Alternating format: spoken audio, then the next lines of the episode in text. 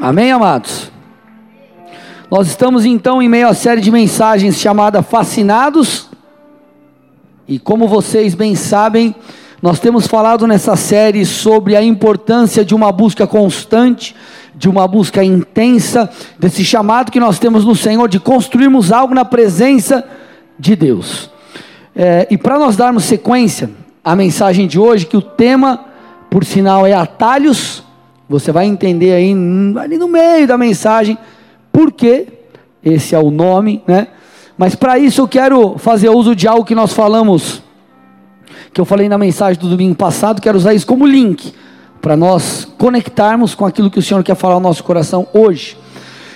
Queridos, infelizmente, esses são dias onde as palavras de Jesus, né, é, em Mateus 6,6, que nos chama a uma busca em secreto, aquela busca íntima, aquela busca reservada, ela tem se tornado motivo de cobrança e não mais um convite, deixou de ser um convite, e para muitos se tornou uma, uma cobrança. Só que pessoas que têm essa mentalidade, nós falamos bastante sobre isso no último culto, precisam de uma mudança. Quem tem essa mentalidade precisa que ela seja de fato transformada. Porque isso que parece uma cobrança, na verdade, é um impulsionar, é um empurrão, vamos dizer assim, que o Espírito Santo está fazendo em nós, para que nós possamos acessar um alimento diário que Deus tem para mim e para você.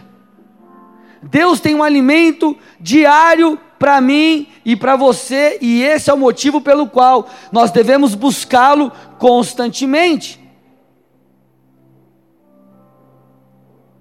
Deus, ele, ele é, a gente acaba entrando na nossa rotina, na nossa, com as nossas responsabilidades, e às vezes em meio a tudo isso você consegue se adaptar, e você consegue ter o teu tempo com Deus, e passam-se semanas, meses e anos, e você fala, puxa vida, eu já desenvolvi meu hábito ali de buscar ao Senhor.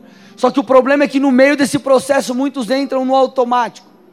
E muitos acabam fazendo isso, esquecendo de que Deus tem uma porção a cada dia que você lê a palavra. A cada dia que você ora, a cada culto que você vem, Deus tem algo reservado para você, Deus tem algo para te dar. E eu vou reforçar muito isso hoje, porque você precisa entender essa verdade. E para isso vamos começar do começo aqui. Quando o povo de Deus é liberto lá do Egito, você conhece a história. Deus envia as pragas, Deus com mão, mão forte tira o povo ali da escravidão e os manda para a terra prometida, em direção à terra prometida, em direção a Canaã. Agora o fato é que em meio a esse caminho, em meio a esse processo, nessa peregrinação, havia muita dificuldade para eles de fato é, obterem o seu próprio alimento. Porque pense comigo, eles saíram do Egito e caminharam rumo a uma nova terra, um novo lugar, um lugar separado pelo Senhor. Só que eles estavam em peregrinação. Eles não tinham tempo hábil para plantar e muito menos para esperar aquele plantio vingar, aquela semente vingar e colherem. Então, diante disso, o Senhor milagrosamente, poderosamente, sobrenaturalmente envia do céu um alimento. E o nome desse alimento é vocês vão falar maná, tá? E o nome desse alimento é? Maná. Aleluia. Glória a Deus. Então Deus envia esse alimento. Nós vemos isso lá em Êxodo 16, 4. Que a Bíblia diz assim: Então o Senhor disse a Moisés: Eis que farei chover do céu pão para vocês. E ele diz: E o povo sairá e recolherá diariamente a porção para cada dia. Então você percebe aqui que Deus diz assim: Ei, eu entendo esse processo que vocês estão vivendo, e eu derramarei, eu liberarei, eu enviarei do céu pão, mas tem uma instrução: vocês precisarão diariamente buscar esse alimento. Vocês não podem estocar esse pão. Esse pão não pode ser guardado para você comer no outro dia. Não é um pão para semana, não é algo que eu estou te dando. É... não é tipo um pão de forma que você fica um mês comendo. É algo diário. Você sai, pega o pão e come. No outro dia sai, pega o pão e come. Obviamente, você conhece a história, salvo no sexto dia, que eles guardavam também para o sétimo, que era um tempo de repouso, um tempo de busca ao Senhor, enfim. Agora, pastor, o que, que isso tem a ver, o maná, esse alimento lá do Antigo Testamento, com buscar a Deus, com estar ou ser fascinado por Deus? Tem tudo. Porque na verdade, amados, o maná, ele não só falava de um alimento físico, mas o maná apontava para algo nos dias de hoje. O Antigo Testamento, como você bem sabe, é a sombra do Novo. Então, no Antigo Testamento, o maná, que era esse alimento físico, ele aponta no Novo Testamento para Jesus. O maná alimentava o povo no Antigo Testamento e hoje, espiritualmente, nós somos alimentados através de Jesus Cristo. João 6, 48 a 51, o próprio Jesus afirma isso. Ele diz assim: Eu sou o pão da vida. E ele começa a fazer um paralelo, ele diz assim: Os pais de vocês comeram maná no deserto e morreram. Esse é o pão que desce do céu para que todo para que todo o que dele comer não pereça. Aí ele diz: Eu sou o pão vivo que desceu do céu. Se alguém comer desse pão, viverá eternamente. Vocês estão aqui comigo, igreja? Sim ou não? Então Jesus, ele é o pão da vida. O maná estava para o povo de Israel, um alimento físico. Jesus está para mim e para você, o Novo Testamento, como alimento espiritual. Só que a mesma orientação que o Senhor dava para aquele alimentar fisicamente, ou para aquele alimento físico que era vá todos os dias e busque, o Senhor também dá a nós espiritualmente. Vá todos os dias e pegue, coma a sua porção diária. Existe uma porção diária. Existe uma cota diária, existe algo disponível hoje. E ao invés de as pessoas olharem para isso e falarem, cara, que demais, Deus tem algo para me dar todo dia, as pessoas olham e falam, puxa vida, mas que droga, eu tenho que todo dia buscar Deus. Olha, perceba como a mentalidade está equivocada. Ao invés de elas falarem assim, que demais, todo dia que eu ler a Bíblia, ou orar, ou estar no culto, Deus tem algo para me dar. As pessoas estão pensando, puxa vida, mas vou ter que acordar mais cedo de novo para orar. Vocês estão aqui ou não? Então o Senhor está dizendo, ei, vá e pegue, coma a porção que eu tenho para você hoje. É muito interessante porque a oração do Pai Nosso, ela fala sobre duas coisas. Ela fala sobre um modelo de oração Jesus ensinando seus discípulos, logo ensinando a mim e a você também, mas também explica ou mostra várias verdades do reino. E é muito interessante porque na oração do Pai Nosso, Jesus nos, Jesus nos ensina a pedir o seguinte, está lá no versículo 11 de Mateus 6, olha lá. Mateus 6, versículo 11: O pão nosso de cada dia nos dá hoje ele nos orienta a pedir pelo pão de cada dia. E esse pão, gente, não é só o pão, é, é, coisa que você precisa, suas finanças, não é só isso. Ele está falando de algo espiritual também. Peça pelo pão de cada dia, não só pelo teu alimento. Deus, me dá meu pão, preciso comer, sustentar minha família. Não é só isso, não, irmão. Peça pelo pão. Deus tem um pão espiritual para te dar, Ele tem um alimento espiritual hoje para te dar. Agora, qual que é o problema? As pessoas às vezes falam: ah, legal, mas eu posso não querer comer esse pão. Irmão, você já viu alguém crescer, desenvolver sem alimentar, sem alimentação correta? Sem comer? Experimenta pegar teu filho pequeno aí e dar um dia para ele um pratão, meio quilo de arroz, feijão para ele comer, uma coxa de frango desse tamanho, parece um cavalo, e você fica três dias sem dar comida para ele. Você acha que ele vai desenvolver? Não vai. E tem gente que é assim. Tem gente que vem e quer viver de conferência em conferência. Só que entenda uma coisa: o que faz você crescer. Deus nos marca em cultos específicos, em momentos importantes. Mas o que faz de fato você crescer é a comida que você come todo dia. Não é o churrasco que você come lá na, na casa do irmão lá. Aí cutuca o irmão do lado e fala: É você que vai fazer o churrasco para mim? Os caras não dão glória no culto, cara. Você falou de churrasco, os caras. Aleluia! É, tá bom, tudo bem, tá certo. eu quero, gente, eu quero assim, ó, eu quero que você perceba. Essa mensagem, ela, ela, ela eu acredito que ela vai virar uma chave na sua vida. Sabe por quê? Presta atenção, principalmente você que é um crente velho. Como eu disse, o, o crente velho, às vezes, ele tem um tempo de caminhada, e ele já estabeleceu até uma disciplina, é, ele, ele, ele, ele às vezes está até em dia com as disciplinas espirituais, ele busca, ele ora, ele vem no culto, está tudo certo, mas é, chega um determinado momento que parece que nós nos achamos autossuficientes, nós perdemos a sede, nós perdemos a fome, nós perdemos o desejo, e posso te falar, isso se chama orgulho. Porque antes talvez você ia para o teu trabalho e você, cara, ia talvez lendo a Bíblia, ouvindo uma pregação. Você estava no culto, estava na célula, agora você, ah não, eu já conheço Deus, eu já, está tudo certo.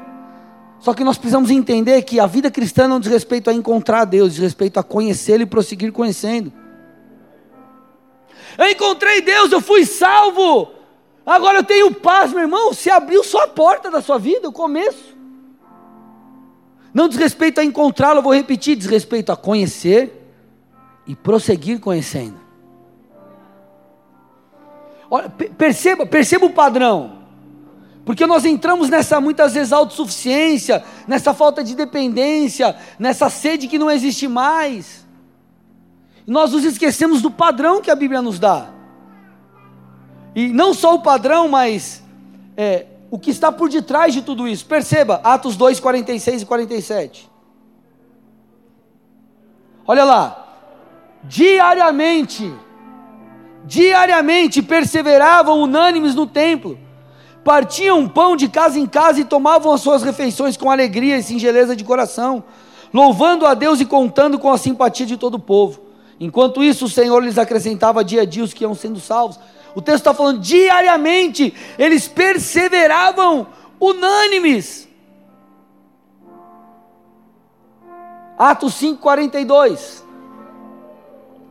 Atos 5:42. Põe para mim aí. Olha lá o que diz o texto. E todos os dias, o que está escrito, gente? E todos os dias no templo e de casa em casa não cessavam de ensinar e de pregar que Jesus é o Cristo. Olha o que Jesus disse, Lucas 9, 23. Lucas 9, 23. Dizia a todos: Se alguém quiser vir após mim, negue-se a si mesmo, tome dia a dia, cada dia, todo dia, a sua cruz e siga-me. Então o que o Senhor está falando é: ei, vocês precisam me buscar constantemente. Agora não é a busca em si, não é a busca pela busca, a busca não é o fim, o fim é conhecê-lo. Então você precisa manter, querido, o seu coração sedento. Você precisa manter a sua sede por Jesus, você precisa manter a, aquilo que Jesus fala no Sermão do Monte, a pobreza espiritual, a necessidade que você tem dEle porque muitas vezes nós crescemos e nós nos embriagamos com tantas coisas, nos embriagamos com aquilo que o Senhor nos deu, nos embriagamos muitas vezes com o ministério e nós esquecemos do próprio foco, do principal que é Ele. Nós devemos buscar a Deus diariamente, constantemente, não só porque esse é o padrão bíblico, mas porque existe um alimento diário. Existe algo que Deus quer nos dar, e a cada dia que você recebe isso, algo lhe é acrescentado, e você vai sendo cheio, cheio, e você vai crescendo e você vai desenvolvendo. É como, é, é como, se, é, é como uma, uma espécie de musculatura espiritual, se assim eu posso dizer, para fazer um paralelo. E você escuta a palavra, escuta a palavra, e você lê a Bíblia, e você busca Jesus, e você ora, meu irmão, Ele vai te transformando, transformando, transformando. Tua maneira de pensar muda, suas palavras mudam, suas atitudes mudam, suas prioridades mudam. Para que nós cresçamos nele, porque há um liberar diário, e se você não come, você perde. Imagina, é, é como se você trabalhasse numa empresa e essa empresa tem um restaurante próprio e você tem direito a comer, a almoçar e você não almoça, mais ou menos isso. Está lá disponível, mas você não pega. E se você não pega, você perde. Entenda uma coisa, amado, você precisa compreender com muita clareza algo. pão vivo que desceu do céu, o alimento espiritual, o que o Senhor tem para nós, ele não é entregue em lotes, ele é entregue diariamente. Ele não vai dar um lote para você, lote sedentes 2020, pô, aí você recebe e você fica lá dois meses sem orar, sem ler a Bíblia, sem ir no culto. Não é em lotes, ele não dá em lotes, ele tem algo diário, ele libera em doses. Em doses. Perceba isso aqui, gente. Agora a coisa começa a ficar melhor ainda. Jeremias 2,13. O Senhor usa o profeta, o Senhor, através do profeta, diz algo muito interessante. Ele diz assim: Porque o meu povo cometeu dois males. Abandonaram a mim. Aí ele diz algo muito interessante a fonte de água viva, e cavaram cisternas, cisternas rachadas ou cisternas rotas, e ele diz que não retém as águas. Quando o Senhor usou o profeta para falar acerca dessas coisas, obviamente não havia água encanada naquele lugar, naquele tempo. E o povo dependia de mananciais. O povo dependia de fontes para que pudessem de fato ter acesso a essa água. E diariamente, diariamente eles precisavam buscar. Porém, como os mananciais não eram encontrados com tanta facilidade, o povo começou, presta atenção nisso, o povo começou a usar cisternas. O que são cisternas? Cisternas são nada mais, nada menos que reservatórios depósitos de água, você retém ali água da chuva. Só que as cisternas, elas eram muito práticas. Por quê? Porque elas evitavam o desgaste daquelas pessoas de todos os dias irem até a fonte buscar água. É claro que isso, falando numa questão natural, era algo muito positivo. Mas o Senhor está fazendo aqui um paralelo do natural, uma analogia do natural com o espiritual, para nos mostrar que isso não deve ser feito. Ele está dizendo mais ou menos assim: ei, vocês têm construído cisternas, vocês têm estocado aquilo que não é para estocar, e vocês não estão mais buscando na fonte. Vocês têm construído cisternas e tentam beber de uma água que não é uma água pura, limpa, não é água que eu tenho para te dar. Você está feliz com a água da cisterna, eu tenho água da fonte. Como assim, pastor? Quando você, meu irmão, por exemplo, limita a sua vinda a um culto por mês, ao culto de ceia, por exemplo, você está construindo uma cisterna. Não, eu vou num culto, bato meu cartão, escuto uma palavra, cumpro com a minha obrigação religiosa, está tudo certo. Ou você que, por mais que venha nos cultos todo domingo, você não tem uma vida com Deus na sua casa, você não busca o Senhor. Você que talvez vive de pregação em pregação e você não senta para ler a Bíblia e deixar o próprio Deus falar com você através de Sua palavra. Porque esse é um fato também. Ah, não, não, não, eu vou ler o, o livro lá, ou eu vou escutar a ministração, ou eu vou na célula, porque lá eu vou receber mastigadinho. Meu irmão, ele quer revelar algo para você, direto. E pessoas que caminham dessa forma são pessoas que constroem cisternas Sendo que Deus ele tem água fresca para nós e não água parada. Só que o interessante é que quem constrói cisternas, na verdade, estão vivendo é, no engano. Porque põe para mim de novo o texto aí de Jeremias. Olha que interessante. Jeremias 2,13. Olha que interessante. Ele diz: ó, e cavaram cisternas. Só que essas cisternas, elas não podem reter as águas. Oh, Jesus. Às vezes você está lá, meu irmão, guardando a água, achando que você está fazendo a melhor coisa do mundo, e o Senhor está te falando: ah, você está guardando algo que não, não pedi para você guardar. Não vai dar boa essa água, ela vai se perder, está rachada, é falso isso.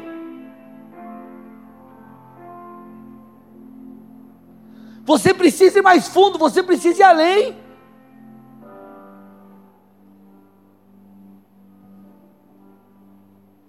Sabe o que acontece, gente? Muitos estão tentando, muitos estão tentando driblar o princípio da busca diária constante e acham que isso é uma boa, estocar coisas, espiritualmente falando. Ou o que, que, é isso? É se contentar com um culto, se contentar com uma conferência, se contentar e esquecer de buscar diariamente. Na verdade, essas pessoas, sabe o que elas estão fazendo? Elas estão buscando atalhos para receber aquilo que é impossível receber por meio de atalhos.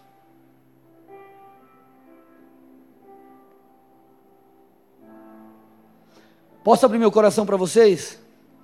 Eu eu sonho e oro por uma igreja tão apaixonada que, cara, vão falar assim, pastor, dois cultos na semana é pouco, três cultos na semana é pouco, eu quero mais de Jesus.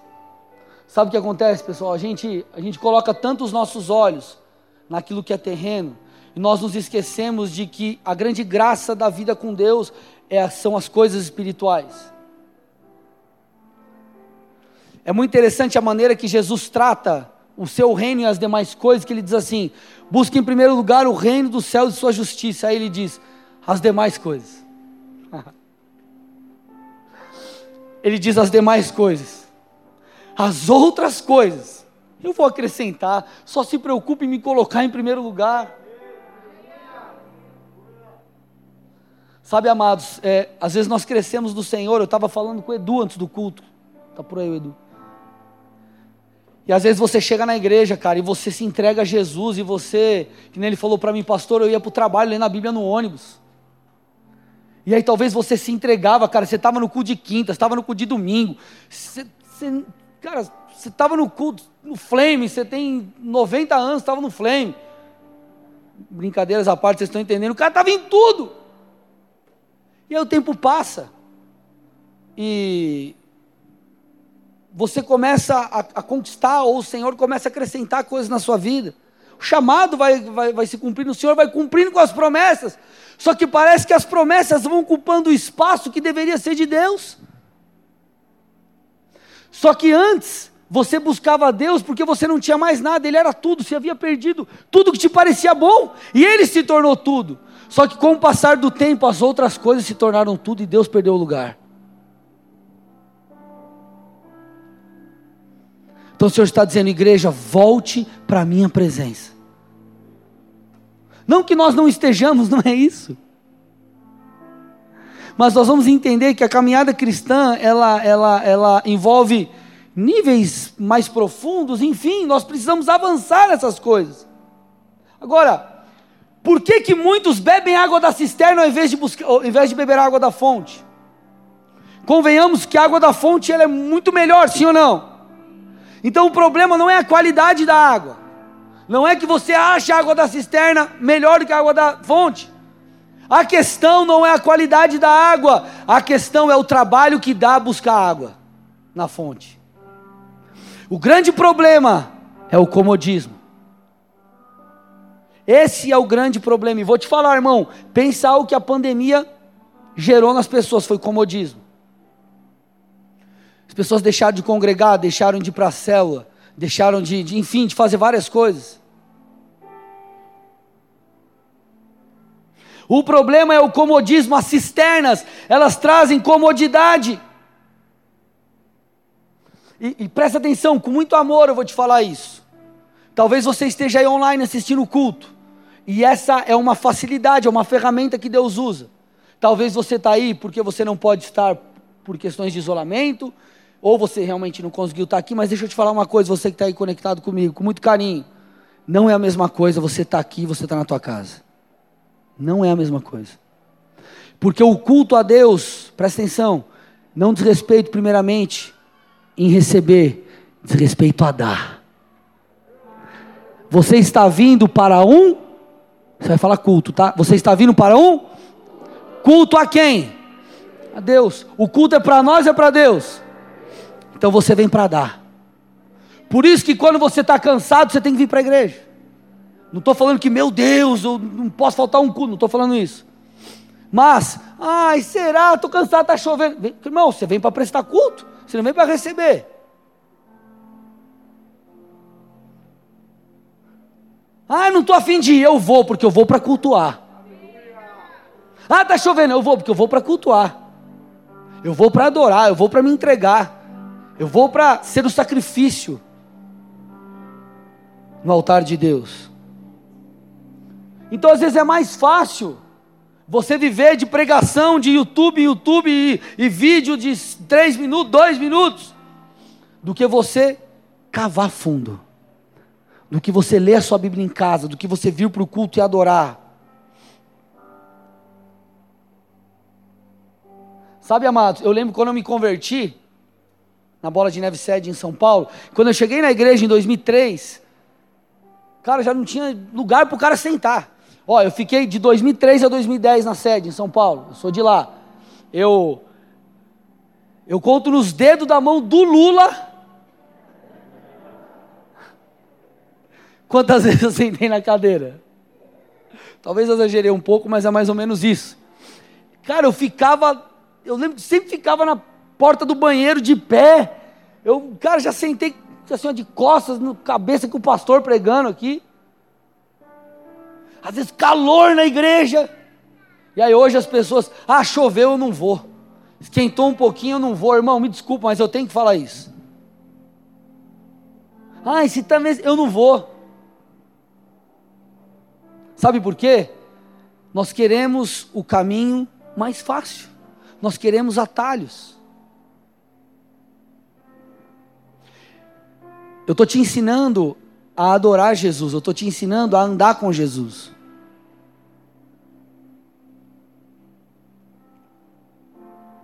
Não busque atalhos, irmão, porque o atalho, ele parece que é bom, mas não é. Pode ser bom lá fora.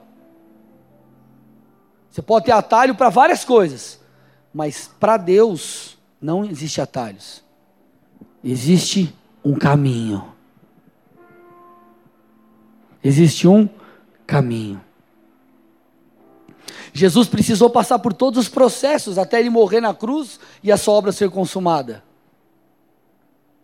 Ele precisou sofrer, ele precisou é, obedecer, ser obediente aos seus pais, ele precisou esperar o tempo do início do seu chamado. Existe um caminho, existe um processo, existe algo que nós precisamos fazer. E às vezes nós buscamos atalhos, mas as cisternas não podem reter as águas do Senhor. E quando nós olhamos para o maná, é, também nos mostra, aponta para essa verdade. E é muito interessante porque, como eu já disse no começo, o Senhor disse: vocês vão buscar diariamente o maná, salvo no sexto dia. No sexto dia, vocês, é, eles deveriam pegar para o sexto e para o sétimo. Só que aí Êxodo 16, 20 diz o seguinte: que alguns não deram ouvidos a Moisés. E o que, que eles fizeram? Eles deixaram o maná para a manhã seguinte. Olha o que o texto diz: que deu bicho e começou a cheirar mal. Às vezes você está guardando algo, estocando algo, e o Senhor está falando: Eu vou te dar a porção para hoje, é a dose diária. Amanhã eu vou te dar mais uma. Amanhã. Isso não é algo ruim, na verdade é algo bom. Porque o Senhor diariamente quer te dar algo. Então não há atalhos para receber de Deus. Jesus tem uma determinada fala aqui que ela você talvez já ouviu, é muito conhecida. Simples, mas nos ensina algo precioso. Está lá em João 7,37. O texto diz que no último dia, o grande dia da festa, Jesus se levanta e diz em voz alta: Se alguém tem sede, venha a mim e beba. Então ele está dizendo: se alguém tem sede, venha a mim e beba. Qual que é a questão? O grande ponto aqui chave é: venha a mim. Sabe o que acontece? Muitas pessoas querem a, as águas de Deus, querem o sobrenatural de Deus. Você pergunta, cara, quem aqui quer ter experiência com o Senhor? Todo mundo. Ah. Quem aqui quer conhecer Deus mais profundamente? Ah. É como se falasse assim: quem quer beber essa água aqui? Eu. Mas você quer pegar água e beber? Não. A água está aqui, ó. Mas ela não vem. Eu preciso pegar. Não é ela que vem, eu que pego. Não é o rio de Deus que invade a tua vida, é você que pula no rio. Você que entra no rio. Muitos querem beber aquilo que Deus tem, mas não querem pagar o preço de ir até lá. Por isso, bebem o que? Água da cisterna. Irmão, presta atenção.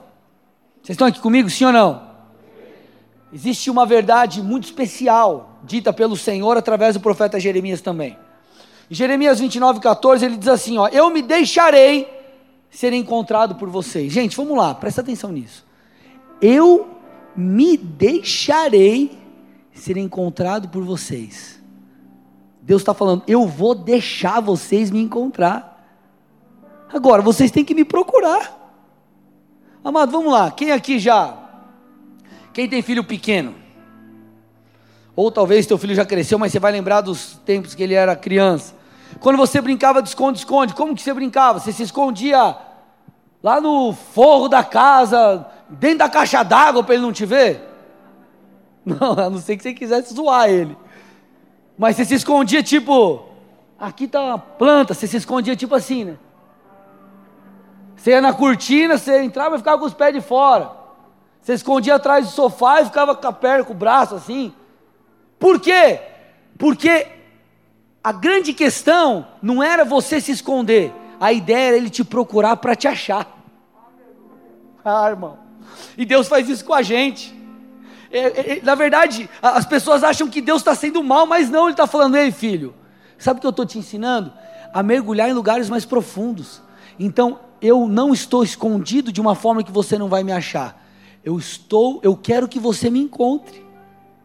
Então eu me deixarei ser encontrado por vocês. Eu vou me revelar a vocês. Mas, filhão, só vem me procurar. Filhão, corre aqui na sala aqui, ó, que você vai ver, minha perna está aparecendo, você vai me achar, mas você tem que dar um passo. Só que as pessoas dizem o que? Não, mas as minhas responsabilidades. Ah, será que Jesus não vê que eu tenho um monte de responsabilidade? Enfim.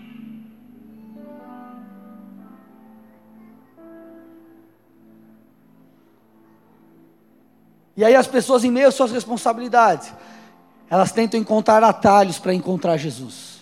Elas tentam desenvolver, encontrar caminhos, formas, para que recebam aquilo que Deus tem, mas você não vai receber aquilo que é fresco bebendo água da cisterna.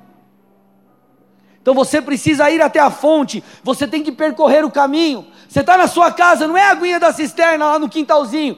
É caminhar, cara, é pagar o preço, é buscar Jesus, é ir até Ele, é orar, é ler a Bíblia, é buscar e passar tempo na presença de Deus.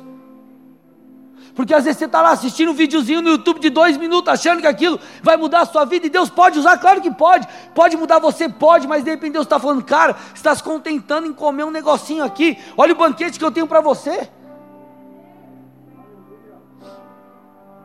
Só que nós temos a mentalidade errada. Nós achamos que quando o pastor fala, não falta no culto, o pastor está sendo chato. Vai na cela, lê a Bíblia, ai que coisa chata, que prática religiosa ruim. O que está errado não é a fala, é o coração de quem está recebendo. Entenda com muito amor. Porque o Senhor está nos convidando para águas mais profundas, Ele está, está nos convidando para conhecermos mais e mais dEle. Só que para isso nós precisamos sair do comodismo. Então, meu irmão, volte a congregar, volte a frequentar células, volte a orar, volte a adorar, volte a servir, volte, querido, a fazer o que você fazia.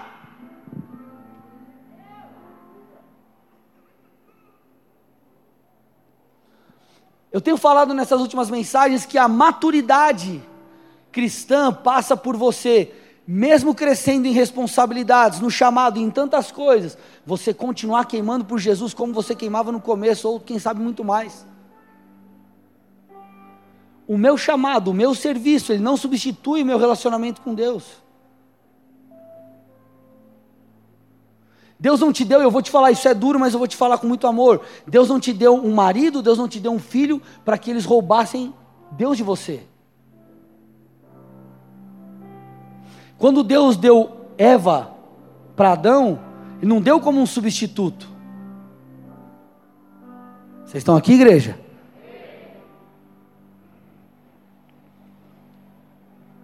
Então saiba, há um alimento diário, um alimento fresco nos aguardando. Deus tem algo para nos dar diariamente, mas o problema é que eu e você muitas vezes colocamos barreiras nessa busca. Eu tenho citado esse texto por toda essa série, Lucas 10, 41 e 42. A fala de Jesus para Marta, ele diz: Marta, Marta, você anda inquieta e se preocupa com muitas coisas mas uma é necessária. Maria escolheu a boa parte e essa não lhe será tirada. Marta estava preocupada em servir Jesus. Maria estava preocupada em estar com Jesus. E Jesus diz assim: Marta, Marta, você se preocupa com muitas coisas. O que Marta estava fazendo era nobre, não que ela não deveria fazer, mas ela permitiu que o fazer roubasse a presença, roubasse estar com o Senhor. E ele disse assim: Marta, você está preocupado com muitas coisas, eu creio que é isso que o Senhor está falando para muitos nesses dias. Vocês estão preocupados com muitas coisas, vocês criaram necessidades que vocês não deveriam, ou que, mesmo sendo devidas, não são tão necessárias assim a ponto de te tirarem da presença de Deus, de nos tirarem do lugar secreto. Então essas necessidades talvez elas não sejam tão necessárias assim, ou numa escala de prioridades, elas não podem e nunca poderão estar à frente de Deus.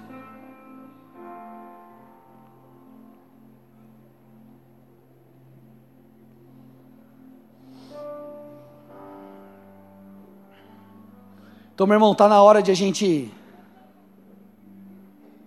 abrir o nosso GPS espiritual, entrar nas configurações procurar lá, rota mais curta, você tirar, desabilitar isso.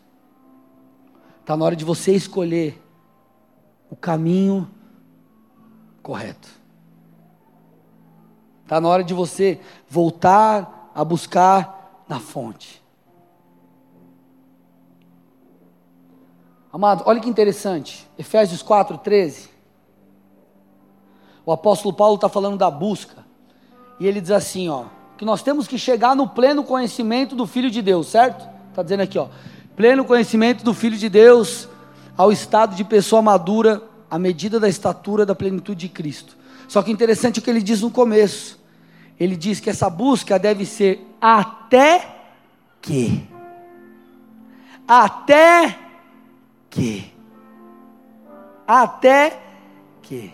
Até que, meu irmão, fala sobre um caminho a percorrer fala sobre uma frequência, fala sobre uma constância, fala sobre algo que é contínuo e não para, fala sobre um preço que você paga hoje e paga amanhã. E eu vou te dizer, você nunca vai parar de pagar, sabe por quê? Porque, meu irmão, me diz quando que nós vamos é, chegar ao estado de pessoa madura a ponto de estarmos à estatura de Cristo. Eu vejo isso como um convite por toda a nossa vida. É como se o Senhor dissesse algo que você começou e você não vai parar. Até estarmos com o Senhor. Porque, amado, vamos lá. A caminhada com Deus, para que de fato eu e você possamos caminhar como alguém fascinados, como pessoas fascinadas. Ela precisa de dois elementos. O primeiro é intensidade. O segundo é frequência ou constância. Uma busca intensa ou melhor, uma busca frequente, sem intensidade, vai deixar você num nível muito raso. Agora, uma busca intensa, sem frequência, não vai mudar muito você, porque você teve um encontro, e esse um encontro vai produzir algo em você, mas não vai produzir um crescimento necessário. Então, nós precisamos de intensidade e de frequência, nós precisamos ser constantes e apaixonados. Agora, como eu já disse, eu vou repetir: isso não é apenas porque Deus é, tem esse padrão, porque devemos seguir essa direção, mas é porque Deus tem um alimento diário para mim e para você. Você tem que sair daqui com isso na tua cabeça. Porque é totalmente diferente você abrir a sua Bíblia e ler por ler, do que você abrir com a seguinte mentalidade: cara, Deus tem algo escondido para me mostrar aqui hoje, aleluia. Deus tem um tesouro aqui que eu preciso cavar para achar. E quando nós entendemos isso, quando nós temos essa maneira de pensar, nós começamos, amados, a buscar mais de Deus, em meio a essa rotina espiritual. Nós começamos a cavar mais fundo, desperta em nós um desejo de encontrar coisas é, é, é que estão escondidas. E na verdade eu creio que esse é o chamado de Deus para nós. Eu vou te provar o porquê, vou te mostrar o porquê. Hebreus 9,4, estou indo para o final da mensagem, estou terminando. Hebreus 9,4 diz assim: E a arca da aliança inteiramente coberta de ouro. Então, a arca da aliança coberta de ouro. Dentro da arca havia um vaso de ouro contendo o que? Maná. A vara de Arão, que floresceu, e as tábuas da pedra da aliança. Então a Bíblia diz, aqui o escritor de Hebreus aponta que dentro da arca existia um vaso. E dentro desse vaso existia o maná. Mas o maná não estava simplesmente posto dentro da arca, ele estava escondido ali. Porque a arca era coberta de ouro, mas amado, pensa, ela não tinha, não tinha janela, não tinha vitrine, não tinha um negocinho para você olhar, era um baú. E tinha uma tampa, em cima dessa tampa tinha haviam ali os querubins, então o maná estava dentro, o que estava dentro não era visto, ele estava escondido. Da mesma forma que as porções que Deus tem para nós, elas precisam ser encontradas. Colossenses 2, 3: Nele, em Cristo, estão escondidos todos os tesouros de sabedoria e do conhecimento. Em Cristo estão escondidos os mistérios do reino se estão escondidos é porque eles precisam ser procurados. Agora pense comigo, se alguém pegasse a arca, imagina você entrando lá, olhando a arca, cara, você não ia encontrar o maná, olhando assim superficialmente. Você não ia encontrar aquela, aquilo que era precioso que estava lá dentro. Da mesma forma, se você se relaciona com Deus de uma maneira superficial, você não vai encontrar essas coisas escondidas, essas coisas preciosas, porque a tua busca é superficial porque você vive de água de cisterna, da cisterna. Sendo que o Senhor está dizendo, ei, há coisas escondidas que você pode acessar, mas para isso, você não pode beber a aguinha da cisterna, você tem que pegar o teu baldinho e percorrer, sei lá, metros, quilômetros, rumo à fonte de águas vivas.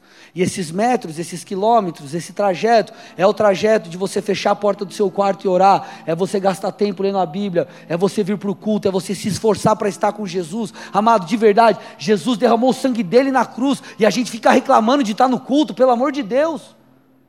Com muito amor eu te falo isso. Amados, olha a preciosidade, Jeremias 33, 3, olha o que a Bíblia diz. Olha o que o Senhor diz a nós, usando o profeta Jeremias, através de Jeremias: chame a mim ou clame a mim, e eu responderei. Ele diz: Eu lhe anunciarei coisas grandes, coisas ocultas que você ainda não conhece. Se é para Jesus, tem que ser forte. Vamos lá, gente. Às vezes nós estamos ah, tá tudo bem, eu já eu tive experiência com Deus, tenho 10 anos de caminhada, 12, 15, 20. Ih, já vi muita água correr embaixo da ponte, já vi morto ressuscitar, já vi milagre acontecer, eu já fui arrebatado, já caí na unção, já tremi, já chacoalhei, já aconteceu tudo comigo, já sonhei, Deus me deu sonho profético, Ih, já sei de tudo, já li a Bíblia umas 20 vezes, meu irmão. Você não sabe nada de Deus, nem eu. Sabe por quê? Quanto mais eu leio e eu descubro e Deus me mostra, eu falo, cara, que da hora, conheci mais. É como se Deus abrisse uma outra cortina e falasse, ó, tudo isso aqui você não sabe nada ainda.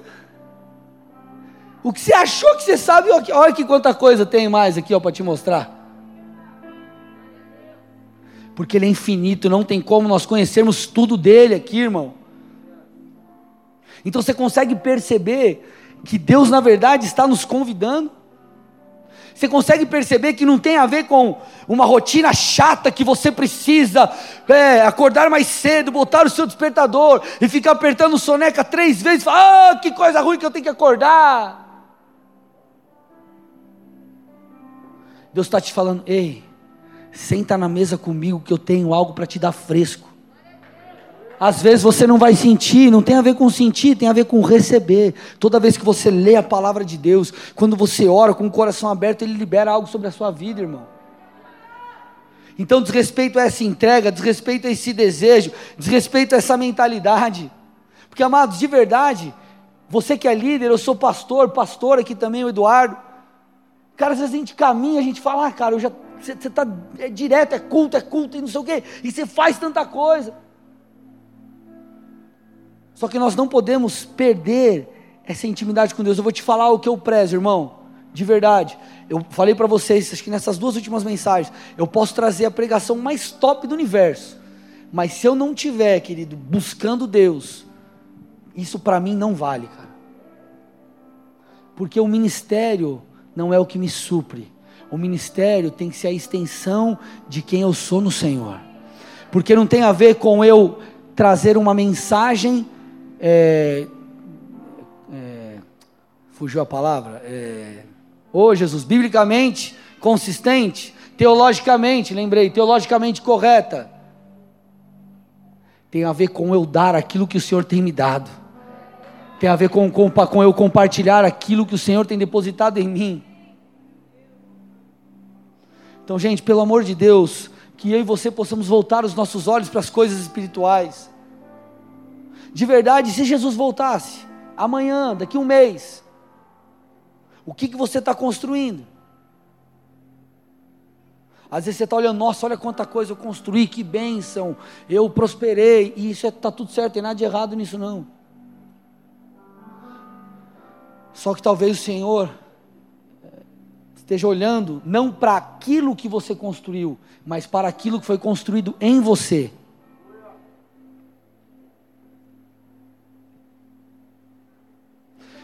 De verdade, eu quero você que é crente mais tem um tempo de caminhada, mais velho.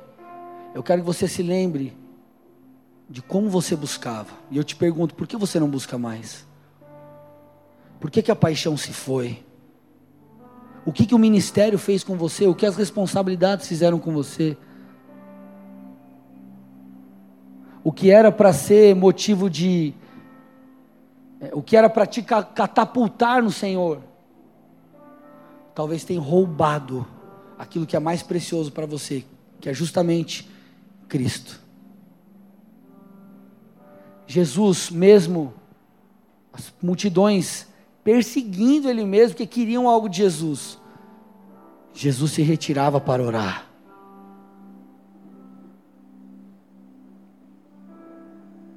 Ah, Senhor, não há nada nem ninguém mais importante do que, do que o Senhor, Pai.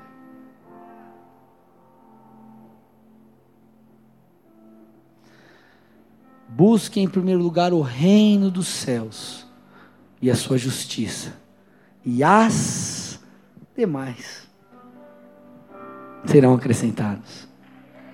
Amados,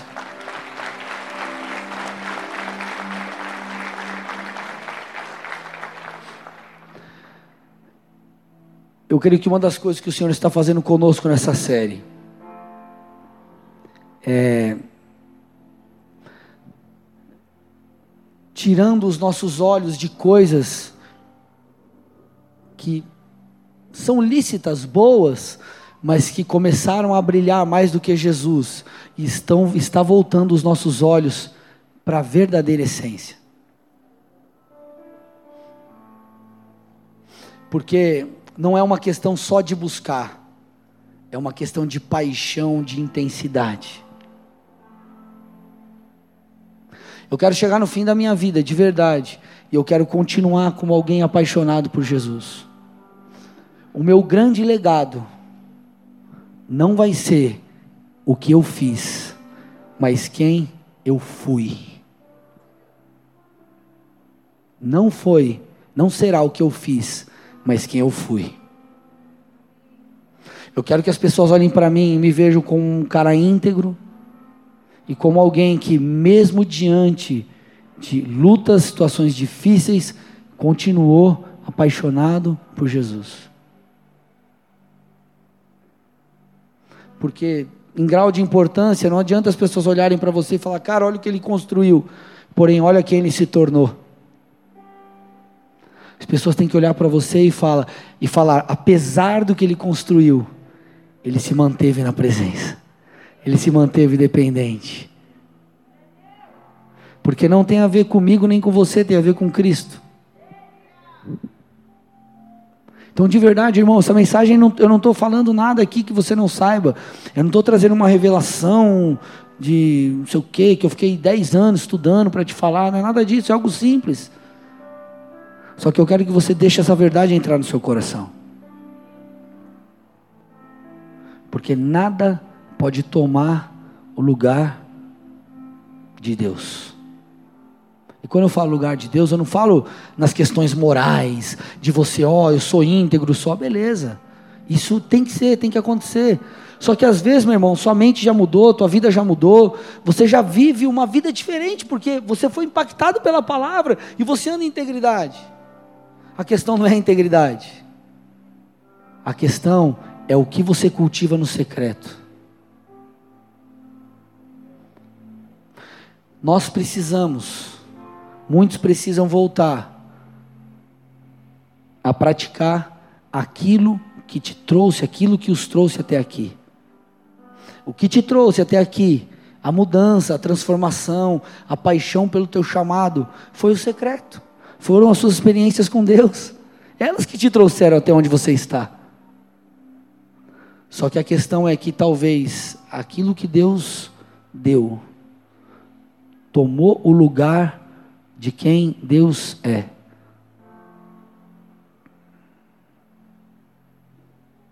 Irmão, acabe com os atalhos. Remova essas rotas mais rápidas da sua vida. E aprenda a gastar tempo na presença de Deus. Ou volte a gastar tempo na presença de Deus. Volte para esse lugar de intimidade. Volte para esse lugar que você nunca deveria ter saído.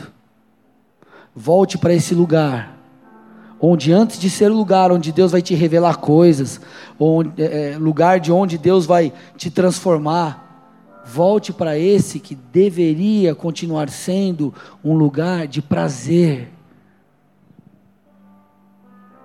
Porque, em primeiro lugar, não diz respeito às revelações que você terá, não diz respeito às mudanças que acontecerão, a sabedoria que Deus vai te dar para você resolver os seus problemas, a palavra que Deus vai te dar para você pregar, mas diz respeito ao prazer que você terá.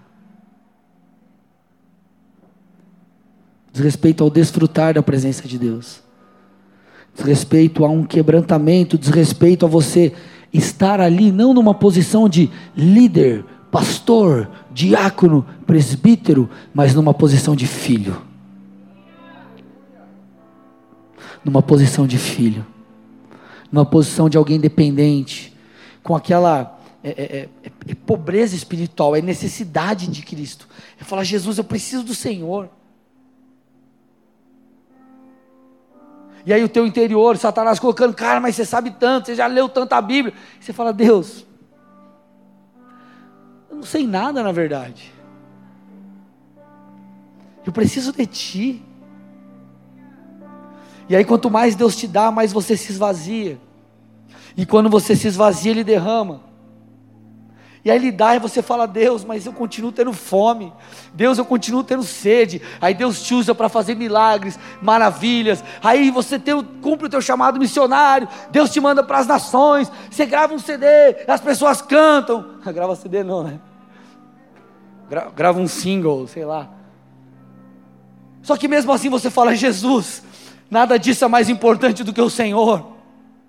Eu continuo na Sua presença, eu continuo como aquela pessoa que entrou pela porta dessa igreja, precisando ser restaurado e transformado.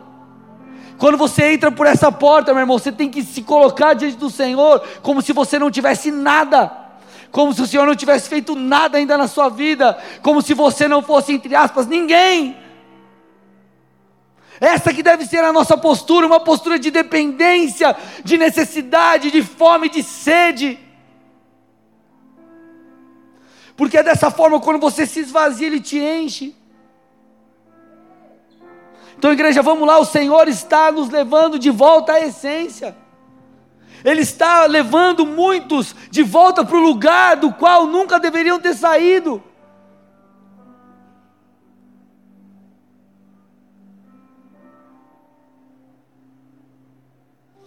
Por isso que o apóstolo Paulo, quando ele vai falar sobre o casamento, ele diz assim: Ó, eu acho que vocês não têm nem que casar. O que, que ele está falando? Ele está falando que o casamento é ruim. Ele está falando que existem coisas que são boas, mas podem nos roubar do Senhor. Então, meu irmão, não desrespeito ao que você tem, não desrespeito ao quanto Deus te usa, não desrespeito a se a sua palavra é boa ou não, se você toca muito. Tudo diz respeito a Ele. Tudo diz respeito a Cristo. Tudo é por Ele.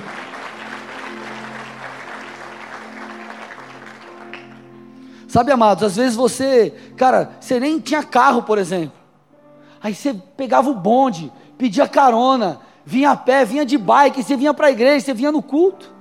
Hoje Deus te deu o carro, tudo legal, carro com ar, quatro portas, e o cara não vem. Antes você pagava o maior preço para ir na cela, aí a cela é online, nem para clicar, botar o botão do link o cara vai. De verdade, gente.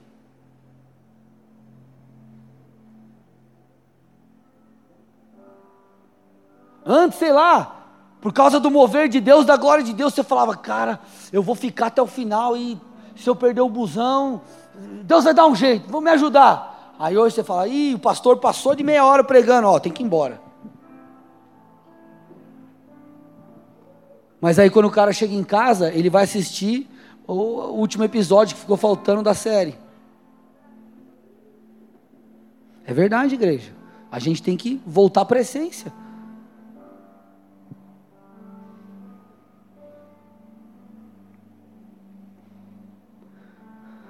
Talvez você que está me ouvindo aí, perceba, esteja percebendo, que Deus quer voltar para o trono da sua vida.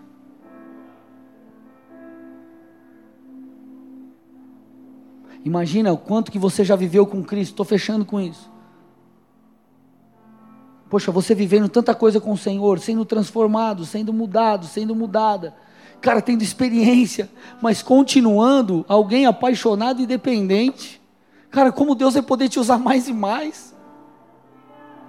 E é nisso que nós somos roubados, porque nós iniciamos um processo, e você vai, e Deus vai, cara, te transformando, vai te capacitando, vai te ungindo, e Ele vai te levantando, e Ele te levanta, te coloca no lugar, na, na, na vitrine, e fala: vai, filho, chegou a sua hora. E aí o que acontece? O que nos trouxe até aqui nós descartamos. Sendo que isso é o que deveria continuar nos sustentando e nos levando para mais longe.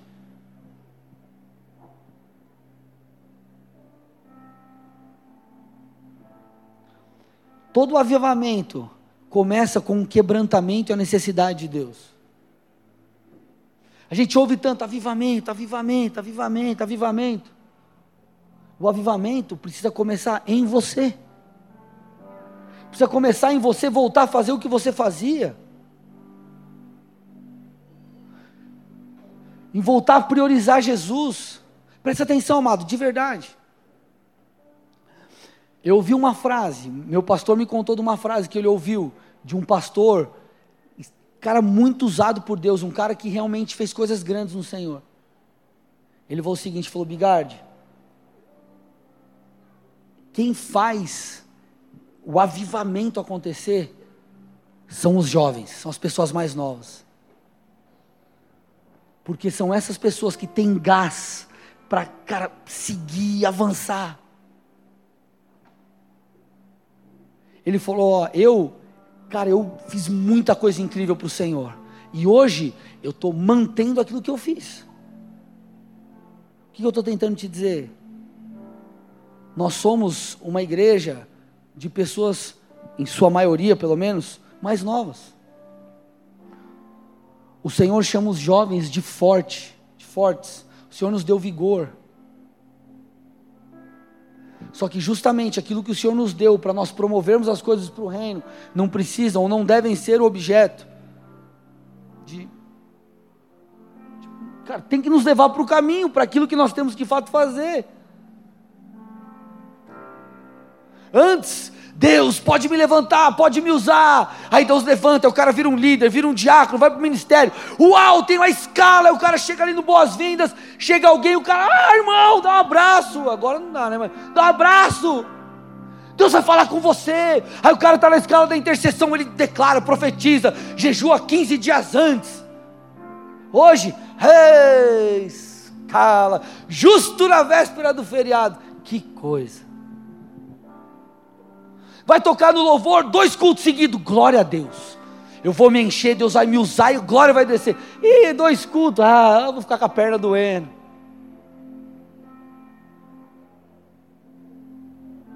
Irmão, Jesus apanhou, cara. O sangue dele foi derramado na cruz. E nem para a gente fazer algo para ele.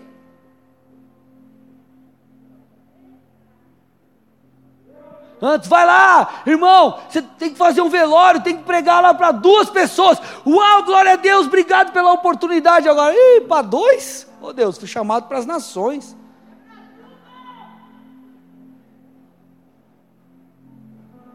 Eu já cheguei uma vez, o pastor Sal, acho que foi o pastor Sal ligou para mim lá no tempo do bode de Curitiba. Ô André, vai fazer um velório lá para mim. Eu fui no velório, os caras falaram: não, o padre já chegou, você não precisa fazer.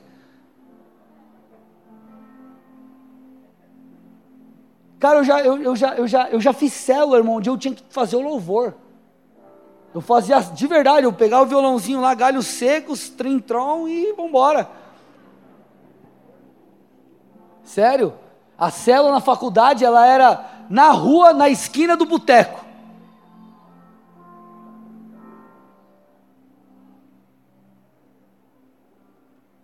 Agora, nós crescemos, nós nos tornamos, mas nós, nós esquecemos da essência.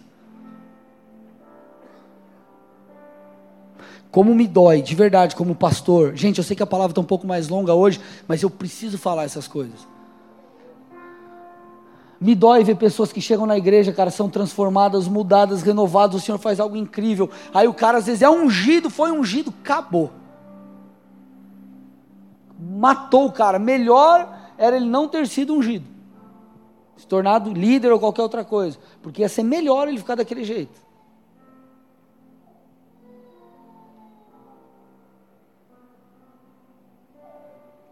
Que eu e você possamos voltar os nossos olhos para a essência. Que nós possamos voltar os nossos olhos para Cristo. Não busque atalhos. Se esforce para encontrá-lo. Se esforce para Jesus, dê o seu melhor.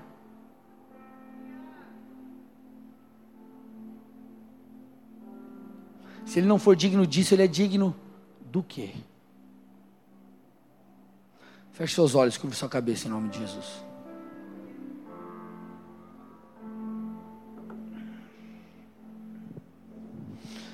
Eu quero fazer duas orações. A primeira é por você que está visitando essa igreja pela primeira vez. Ou você que de repente, poxa, está aí na internet, está escutando essa mensagem, mas você ainda não teve um encontro real e genuíno com Jesus. Deus tem um alimento, o Senhor tem um alimento para te dar agora. Não é à toa que você está escutando essa mensagem. Ele te escolheu, ele te amou e ele está te chamando. O que ele precisa é que você responda, que você corresponda. E você faz isso. Primeiro, reconhecendo a necessidade que você tem de Jesus. Segundo, se arrependendo. E eu quero te dar a oportunidade agora, não de você se tornar um membro de uma igreja, claro, você vai ser muito bem-vindo e muito bem-vinda aqui para nós, vai ser uma alegria. Mas eu quero que você tenha uma experiência com Cristo. Então, se você nessa noite deseja entregar a tua vida a Jesus, todos de olhos fechados e cabeça baixa, por gentileza. Esteja você aqui no presencial ou aí na sua casa online. Coloque a mão no seu coração onde você está. E repita uma oração comigo. Diga assim: Senhor Jesus, Senhor Jesus, nessa noite, nessa noite, eu te peço perdão, eu te peço perdão por cada um dos meus pecados. cada um dos meus Eu pecados. te peço também, te peço também. escreve o meu nome, Escreve meu no nome livro da vida, no livro da e vida. faça tudo novo. Faça tudo novo. Eu quero não apenas te Eu encontrar, quero não apenas te encontrar, mas te conhecer, mas te e conhecer, continuar te conhecendo. continuar te conhecendo. Que a tua bênção esteja sobre a minha Que a tua, vida. vida, a tua bênção esteja sobre a Eu minha dependo vida. de ti, Eu dependo de ti. em nome de Jesus. Em nome de Jesus. Pai, eu entrego essas vidas a Ti. Em resposta a essa oração, essa confissão, eu libero a Tua presença, o Teu toque, te peço o sobrenatural do Senhor sobre essas vidas, que eles saiam daqui transformados e transformadas. Eu abençoo, Pai, todas as áreas, te peço sabedoria, te peço graça. Aqueles que estão em casa também nos assistindo pela internet, sejam tocados pelo Senhor também. Nós assim oramos, te agradecendo em nome de Jesus. Amém. Dê uma salva de palmas ao Senhor.